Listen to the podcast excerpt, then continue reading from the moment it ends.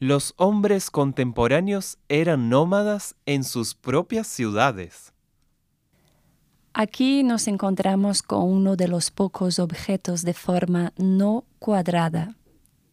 Está relacionado al transporte y al comercio de los contemporáneos. Redondo como la luna, este objeto fue encontrado en los más variados tamaños y a través de él sería posible contar la historia de la humanidad. Su función nos remite al desplazamiento de personas, animales, comidas y otros productos, ya que su forma permitía los movimientos circulares infinitos. Este objeto era acoplado a las más diferentes plataformas, grandes o pequeñas, permitiendo que los contemporáneos recurriesen largos trayectos en alta velocidad, excediendo los límites corporales. Usted se estará preguntando, ¿pero a dónde iban? ¿Por qué viajaban tanto?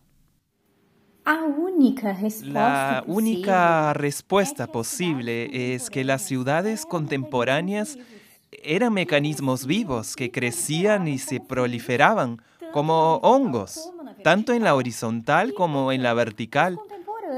Y por lo tanto, los contemporáneos necesitaban caminar cada vez más lejos para alcanzar sus necesidades básicas, como trabajar, comprar, vender y reproducirse. La distancia, por lo tanto, era una característica estructural de esta sociedad y la rapidez su complemento. Las ciudades eran alimentadas por el movimiento constante de las ruedas.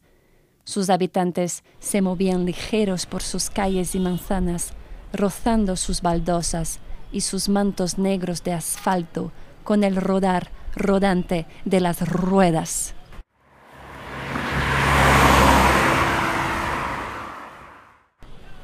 Los contemporáneos deseaban estar en más de un sitio a la vez, y este era seguramente uno de los motivos de sus infinitas enfermedades y malestares.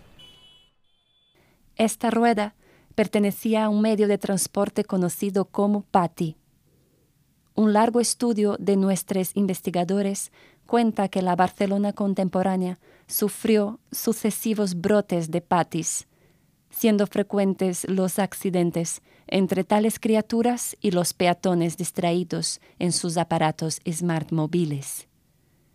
¿Tendrían los patis alguna participación en la desaparición del hombre contemporáneo?